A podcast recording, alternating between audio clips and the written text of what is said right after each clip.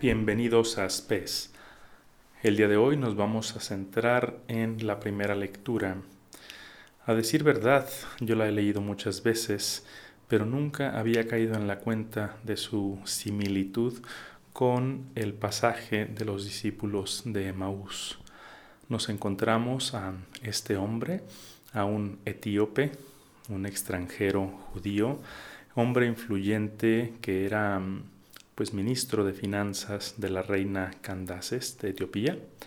Y este hombre da muchos signos de su, de su piedad, de su espíritu religioso, en primer lugar porque dice la narración que él regresaba de Jerusalén, había ido a hacer una peregrinación, él era judío de religión, no sabemos si era judío de raza también, no, simplemente sabemos que es etíope de nacionalidad, podía ser cualquiera de las dos, pero era judío de religión y, y había ido a Jerusalén a adorar a su Dios, a rendir el culto debido.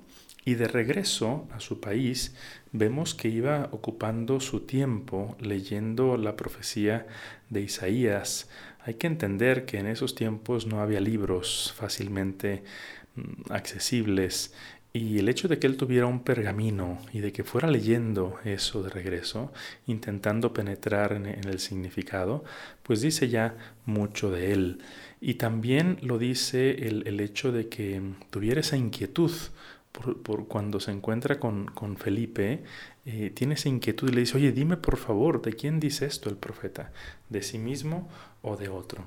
Y ahí vemos esas semejanzas con, con el pasaje de Emaús, cómo este hombre va saliendo de Jerusalén, no iba huyendo él como los discípulos de Maús, no iba desilusionado, simplemente regresar a su país, pero va, va saliendo de Jerusalén y de repente este hombre lo alcanza y, le, pregunta, ¿no? empieza una conversación con él y le dice, eh, ¿qué estás leyendo? Y, el otro permite la conversación y así empiezan. Y, y vemos también la pasión de, del etíope, en el caso de Maús, pues fue ese encuentro con Cristo en, la Eucaristía y acá es esa pasión por pues, convertirse en cristiano. Apenas Felipe le explica de quién hablaba Isaías. Y el etíope dice, ¿hay algún impedimento para que me bautices? Aquí hay agua, hagámoslo de inmediato. Y lo hace. Y dice el pasaje después que mm, Felipe fue arrebatado de su lugar, desapareció de su vista y el etíope eh, continuó su camino lleno de gozo. Veo en este hombre ese modelo de, de todo aquel ser humano, hombre o mujer, que busca apasionadamente la verdad. El día de ayer estaba yo viendo un documental sobre la vida de un, gran santo recientemente canonizado, eh, John Henry Newman un hombre que nació en el anglicanismo, fue un gran intelectual, de hecho en el documental decían que ha sido uno de los, quizá el más grande teólogo después de Santo Tomás de Aquino, imagínense, siglo XIII. Eh, aunque yo tengo mis diferencias, no, no, soy experto, pero pensaría que también Benedicto XVI, Joseph Ratzinger, em, anda en esas, en esas alturas. Pero bueno, pero John Henry Newman nació en el anglicanismo y fue un hombre, eh, como decía, de gran, de gran altura intelectual. Él fue profesor en, Oxford y un profesor bastante renombrado. Y él tenía siempre esa, esa pasión. De hecho, él describía que su pasión, su más grande pasión en la vida, era la búsqueda de la verdad y sobre todo la verdad sobre Dios.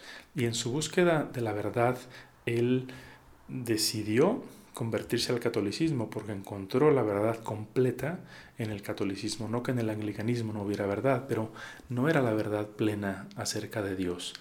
Y se convirtió con todo lo que eso le implicó, el dejar su cátedra en Oxford, el dejar la posibilidad de predicar, eh, tremendas críticas, tremendos rechazos, y tampoco es que en la Iglesia católica hubiera sido acogido del todo bien, pero él así lo hizo, tuvo esa valentía y ese amor a la verdad.